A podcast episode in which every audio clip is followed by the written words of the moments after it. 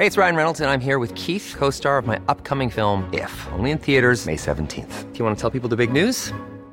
All right, I'll do. Sign up now and you'll get unlimited for $15 a month in six months of Paramount Plus Essential Plan on us. Mintmobile.com slash switch. Upfront payment of $45 equivalent to $15 per month. Unlimited over 40 gigabytes per month. Face lower speeds. Videos at 480p. Active Mint customers by 531.24 get six months of Paramount Plus Essential Plan. Auto renews after six months. Offer ends May 31st, 2024. Separate Paramount Plus registration required. Terms and conditions apply if rated PG.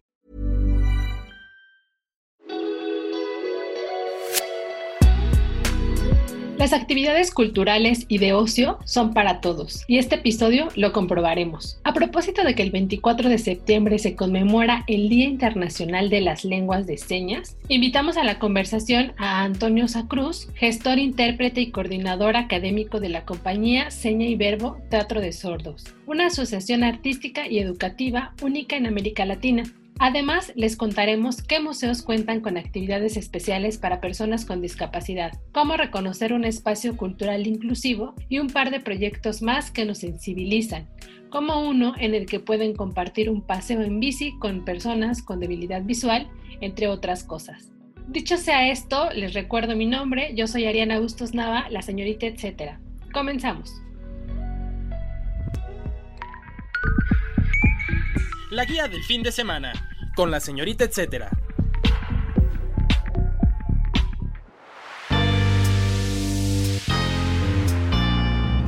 Arte sin distinción. Son muchos los museos que desde hace tiempo consideran recorridos y actividades especiales, elementos que involucren activamente a personas con discapacidad. Van dos bloques con detalles. Tomen nota. Museo del Palacio de Bellas Artes, Incluye en cada exposición temporal videos que explican los núcleos con lengua de señas mexicanas. Museo del Estanquillo. Tiene un programa de atención especial y la Monciteca, un acervo audiovisual sobre el cronista Carlos Monsiváis, algunos de ellos con lengua de señas. Museo de Arte Moderno. En su perfil de Facebook encontrarán una serie de cápsulas llamadas Arte para el Autismo, que buscan sensibilizar acerca del uso de las disciplinas artísticas como herramienta de apoyo en la intervención terapéutica o educativa. Y presencialmente, pronto se retomarán las visitas diseñadas para personas con discapacidad y talleres. Por el momento, el museo está en remodelación. Museo de Arte Popular. También gestiona recorridos especiales y préstamo de silla de ruedas. Además tiene un elevador que te permite apreciar el museo mientras te trasladas en él. Y de manera virtual en su página de Facebook hay cápsulas con lenguaje de señas. En ellas explican temas que tienen que ver con el acervo. Hay por ahí uno sobre los procesos artesanales de los judas y otro para aprender algunas palabras relacionadas con el arte popular en lengua de señas mexicanas. El dato, etcétera. Acércate desde lo virtual y luego presencial al proyecto Paseo a Ciegas, donde a través de talleres de sensibilización y posteriormente recorridos en bici podrás apoyar a la reintegración de las personas con discapacidad visual, ayudar a que vivan la experiencia sobre ruedas, entre otras cosas. Más detalles en www.facebook.com diagonal Paseo a Ciegas AC.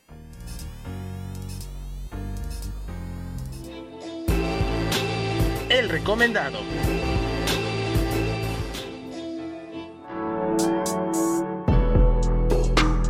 Damos la bienvenida a Antonio Sacruz, gestor, intérprete y coordinador académico de la compañía Seña y Verbo, Teatro de Sordos. Él nos platicará, como ya les contaba, de esta asociación artística y educativa única en América Latina. Antonio, ¿qué motivó a la creación de una compañía como Seña y Verbo?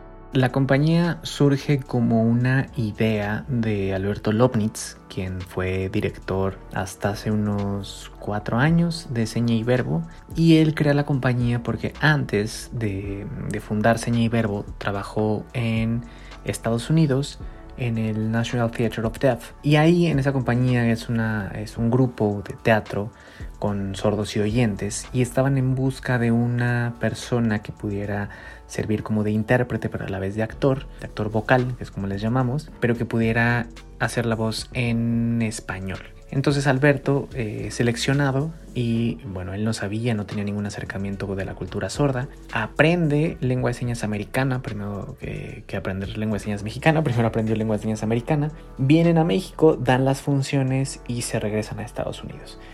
Y estando allá le preguntan a Alberto que cuál era su plan si regresar a México y dice que sí, pues en realidad vivía en México y le dicen por qué no fundas una compañía de teatro de sordos allá en México. Y es así, con apoyo de, mm, institucional, con apoyo de gobierno, con beca también de, diferentes instituciones, es que crea el Seña y Verbo, ¿no? Hace una convocatoria y llegan alrededor como de 60 sordos a esta convocatoria que hace, para este primer casting. Después, pues, eh, como a la mitad, reducen el grupo a la mitad, a un grupo de 30 personas y eh, pues les dan talleres, eh, diferentes personas, diferentes profesionales en, teatro para que se formen como actores para el primer montaje que era de seña y verbo. Y de ahí pues ya se funda, o sea, esto todos los trámites, toda la idea, la convocatoria empieza en 1992 y oficialmente para la segunda mitad del año de 1993 es cuando se funda oficialmente seña y verbo. En realidad la motivación es que en México, en nuestro país, no existía una compañía de este tipo y hasta la fecha es la única compañía en Latinoamérica que se dedica a hacer teatro profesional con sordos. Y eh, a diferencia de lo que se cree, que no es solamente un teatro para sordos, sino para público oyente y público sordo. ¿Quiénes forman parte del equipo? ¿Quiénes conforman el equipo de Verbo? Bueno, pues eh, tanto sordos como oyentes. Actualmente dentro de la compañía hay tres eh, actores, bueno, un actor eh, que es también director de la compañía, que es Eduardo Domínguez. Él hace cuatro años fue nombrado como nuevo director general de la compañía y como director artístico. Y por otro lado, hay dos actrices sordas también. Una de ellas es Guadalupe Vergara. Lupe Vergara, que ella es actriz fundadora, es de de este primer grupo que se hizo desde su fundación de Seña y Verbo eh, y que ya lleva 28 años dentro de la compañía. Y también está Socorro, Socorro Casillas, Soco, que tiene más o menos como 8 años dentro de la compañía. También tenemos a una nueva actriz que se llama Sofía, que está en formación. Tomó un taller que se llama El Semillero, que es normalmente el taller que organiza Seña y Verbo para buscar nuevos talentos, a, nuevos, a formar a nuevos actores o actrices para que formen parte del elenco estable de la compañía. Eh, y también está conformado por personas oyentes que más que otra cosa trabajamos desde la parte de administración o de la parte de gestión. Eh, actualmente está conformada por eh, otro director que es el director ejecutivo que es Jesús Jiménez, por la productora que es Brenda Daniela mm, Guerrero eh, en la parte administrativa está Gina Montiel. En la parte de gestión, eh, interpretación y coordinación académica estoy yo, Antonio Sacruz, eh, que también pues es muy importante dentro de la compañía tener a un intérprete porque pues para todos los trámites, para las juntas con instituciones, e incluso para la impartición de talleres es muy importante pues que haya ese puente de comunicación entre los sordos y oyentes, ¿no? Es decir, oyentes que no saben lengua de señas y eh, los sordos. Y es muy importante que dentro de la compañía pues se sepa lengua de señas para podernos comunicar. Eh, sin embargo, no es eh, una obligación hasta la fecha, pero sí es, pues es muy importante que haya esa disposición y ese interés en la cultura sorda y en la lengua de señas mexicana. ¿Cada cuándo presentan obras? Y no sé si puedas contarnos en especial sobre Gato Vagabundo.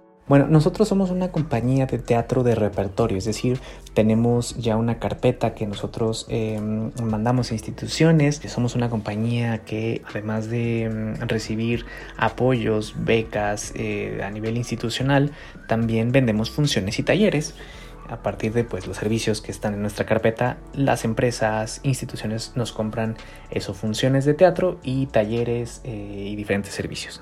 Cada cuando los presentamos, pues cada, cada que, se, que se compra algún servicio, pero no tenemos como un lugar propio nosotros para presentar las obras. Es decir, nosotros no somos dueños de ningún teatro, por lo que no tenemos fechas establecidas o que sepamos ya de entrada cada cuando estaremos en teatro. Hay ocasiones en las que también aplicamos a ciertas convocatorias em, de teatro, eh, de programación, ya sea en el Centro Cultural del Bosque, en sistema de teatros o en eh, diferentes teatros, por ejemplo, teatros independientes como es la teatrería, y sabemos que tendremos eh, funciones determinado tiempo. Sin embargo, bueno, pues ahora por la situación del COVID es un poco o un tanto complicado saber cada cuándo presentamos obras, y ahorita en particular tenemos un proyecto que estamos haciendo junto con el DIF, es decir, un proyecto de coinversión en el que presentamos la obra de El misterio del circo donde nadie oyó nada y estaremos presentando funciones lo que resta de septiembre, octubre y noviembre. Eh, que es eh, cuando terminamos el proyecto junto con el DIF. Entonces eh, no sabemos todavía las fechas exactas, pero pues toda la información la pueden encontrar en nuestras redes sociales. Ahora sobre Gato Vagabundo es la primera obra en em, Latinoamérica que es escrita por sordos. Es una historia que fue pensada y creada por Eduardo Domínguez, director de la compañía y actor también, y por Roberto de Loera, que formaba parte del elenco hasta hace unos meses.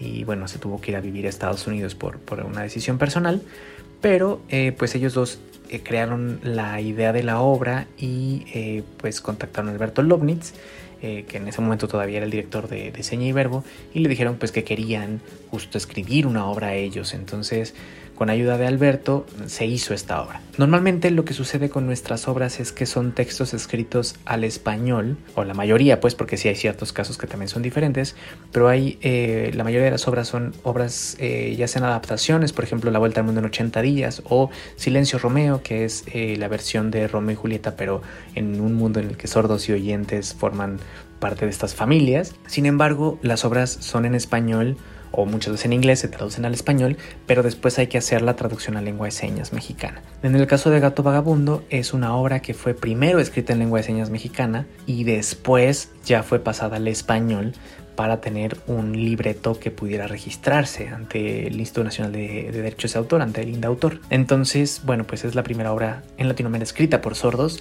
dirigida por Alberto Lobnitz, eh, y son solamente tres actores en escena. Es de las pocas obras que tenemos que no tienen actores externos oyentes, vocales, sino son tres actores oyentes únicamente que hablan en lengua de señas mexicana. Ahora se podrían preguntar, ¿y entonces cómo el público oyente va a entenderlo? Porque hay un sobretitulaje, es decir, hay una pantalla que se pone arriba del escenario y se proyectan los subtítulos de lo que va pasando para que el público pueda verlo y entenderlo y disfrutarlo de la misma manera. Entonces, Gato Vagabundo es esa obra que no tiene ningún actor vocal y que fue escrita por sordos y es una historia pues bastante, bastante bonita porque habla de una persona, de un sordo que pues vive en un mundo de oyentes y es una historia con la que muchos sordos se identifican y que cuando ven dicen, a mí me ha pasado eso. El dato, etc. El 26 de septiembre de las 12 a las 14 horas en la Plaza Santo Domingo, en República de Brasil, Centro Histórico de la Ciudad de México, habrá una jornada de actividades a propósito del Día Internacional de la Lengua de Señas. En el programa encontrarán juegos de mesa, lotería, talleres, libros, desafíos en señas, un rally, bueno, hasta memes con recortes de señas en dactología. No se lo pierdan.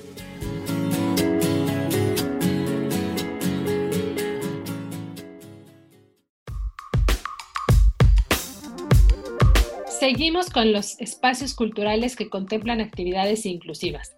Arte sin distinción. Centro Cultural de España tiene un programa llamado Discapacidades. Discapacidad es en el que promueven actividades con interpretación a lengua de señas mexicana, exposiciones con contenido en braille y audioguías. Además cuenta con espacios adecuados como rampas. Museo Universitario Arte Contemporáneo, o también conocido como el MUAC. Hay acciones que se realizaban previo a la pandemia. Se trataban de recorridos conducidos tanto de mediadores enlace del museo como especialistas diversos del CAED, que es el Centro de Atención para Estudiantes con Discapacidad. A partir de la contingencia comenzaron a entrelazar sus expos también con propuestas inclusivas que tienen que ver con la discapacidad y con las exploraciones sensoriales. Y bueno, el recinto cuenta con accesibilidad arquitectónica e incentivos como transporte especial dentro de CU, elevadores con botones de braille, baño para silla de ruedas y mapa áptico por mencionar algunos aspectos. Museo Soumaya. Además de contar con muy buen espacio, este recinto contempla visitas especiales, entre ellas los recorridos táctiles. Estos son para ciegos o débiles visuales, todo con previa cita. También dan acceso a perros guías certificados y cuentan con intérprete de lengua de señas mexicanas. Por cierto, de los museos que les he hablado este episodio hay que considerar dos cosas. Uno, que el acceso es gratuito para las personas con discapacidad. Y dos, que hay que mantenerse atentos de sus redes sociales ya saben, por cualquier ajuste que merezca el contexto de la pandemia por COVID-19. El dato, etc. Existen dos alternativas para los niños. Por un lado, visitar la página contigo en la distancia.cultura.gov.mx, donde encontrarán gran diversidad de materiales en lenguaje de señas. Y por otro, adquirir libros infantiles con texto en braille. Tienen algunos las editoriales Ediciones Tecolote y Constantín Editores. El recomendado recomienda.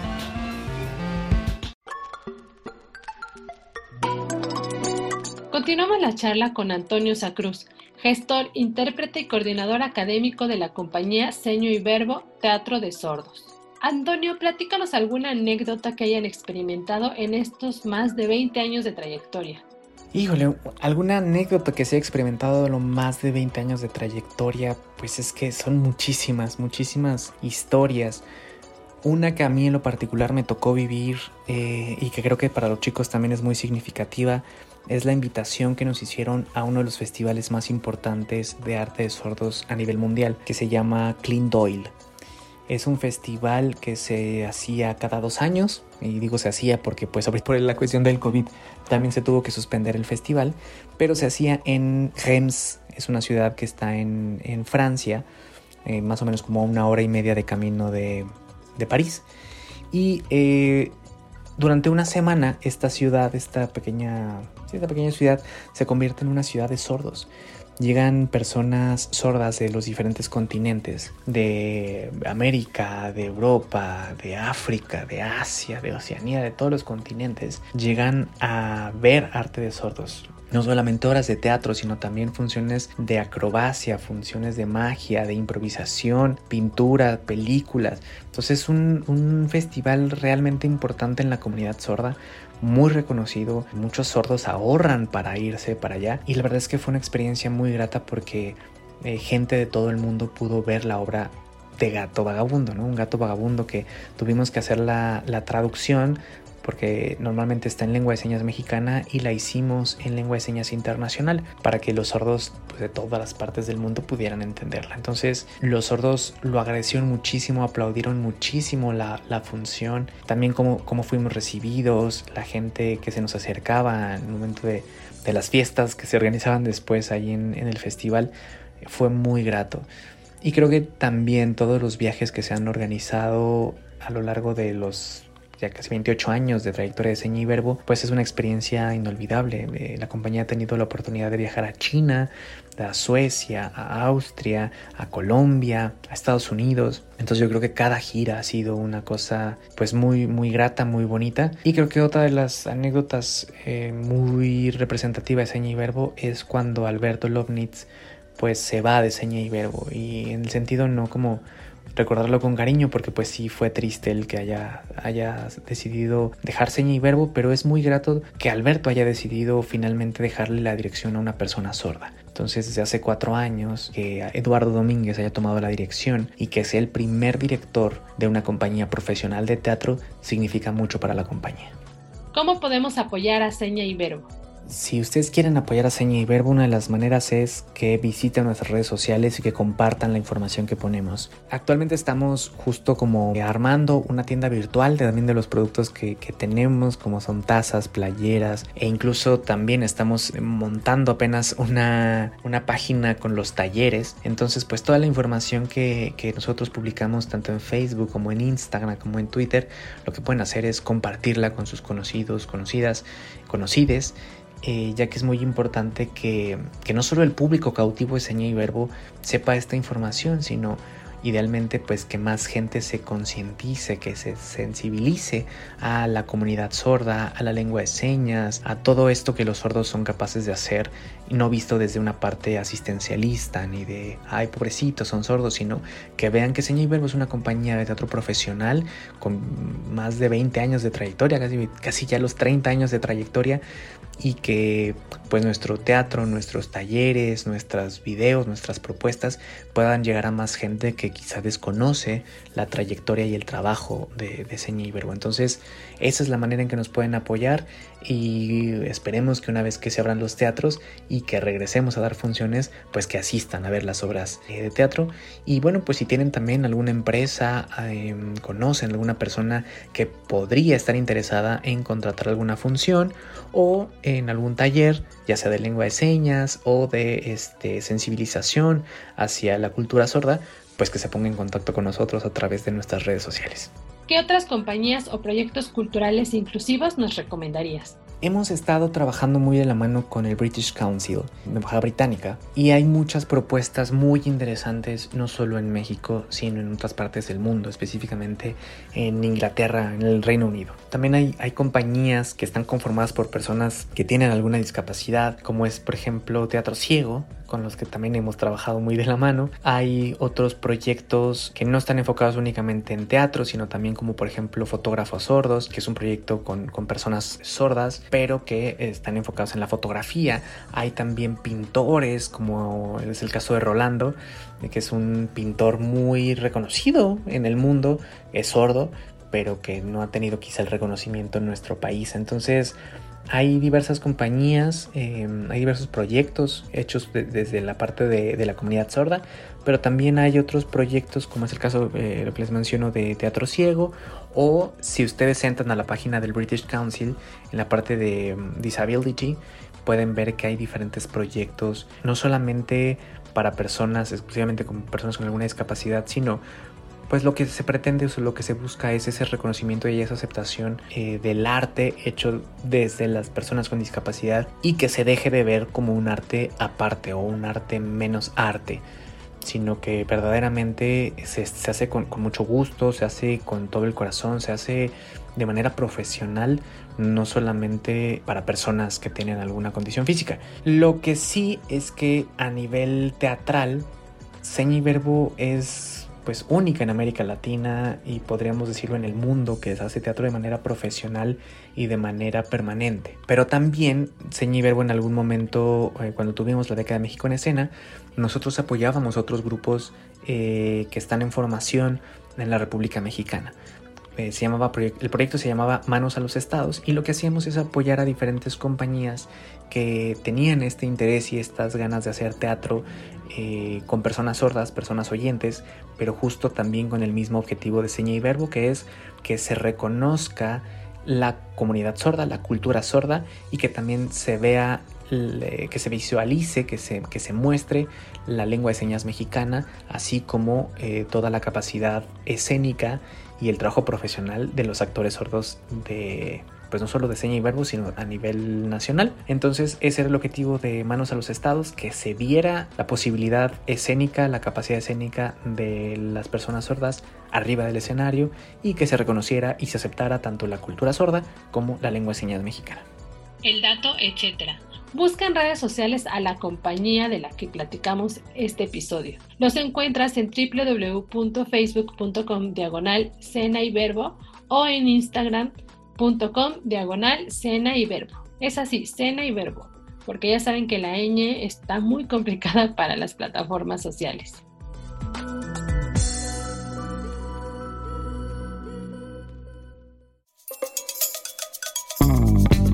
La guía en segundos. Van algunas sugerencias de actividades que pueden encontrar en la guía web de los sitios OEM o en la agenda impresa dominical de El Sol de México.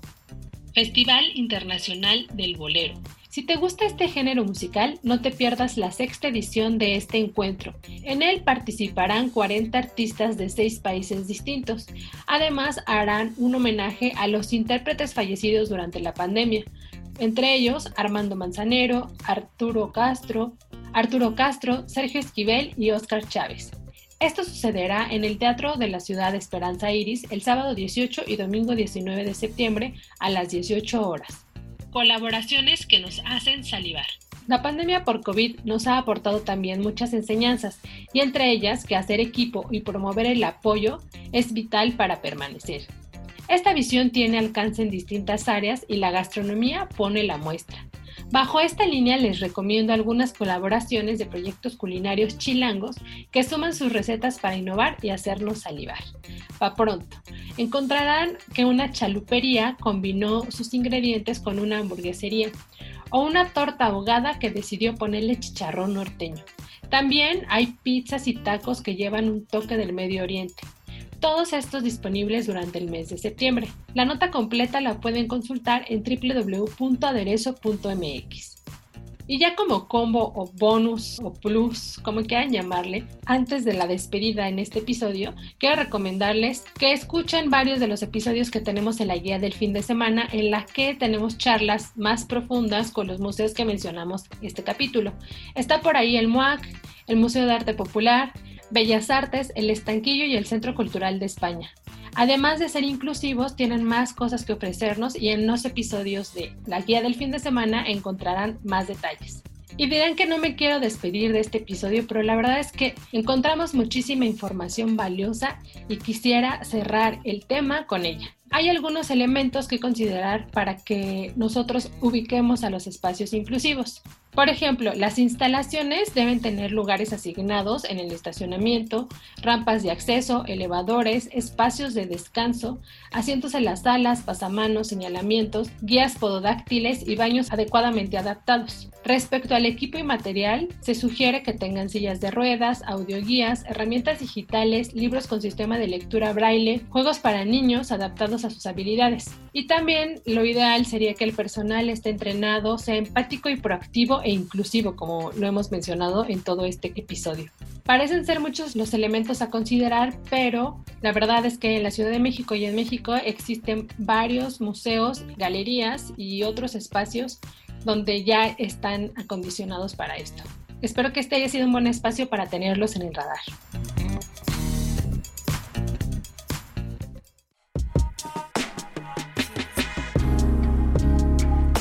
Así llegamos al final de esta entrega.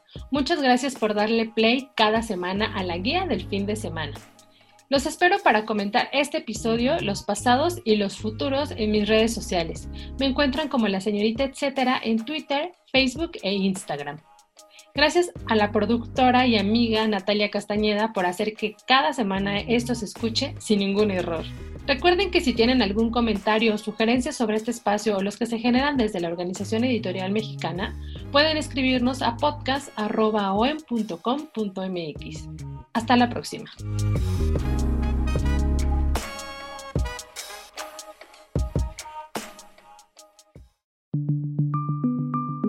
Esta es una producción de la Organización Editorial Mexicana.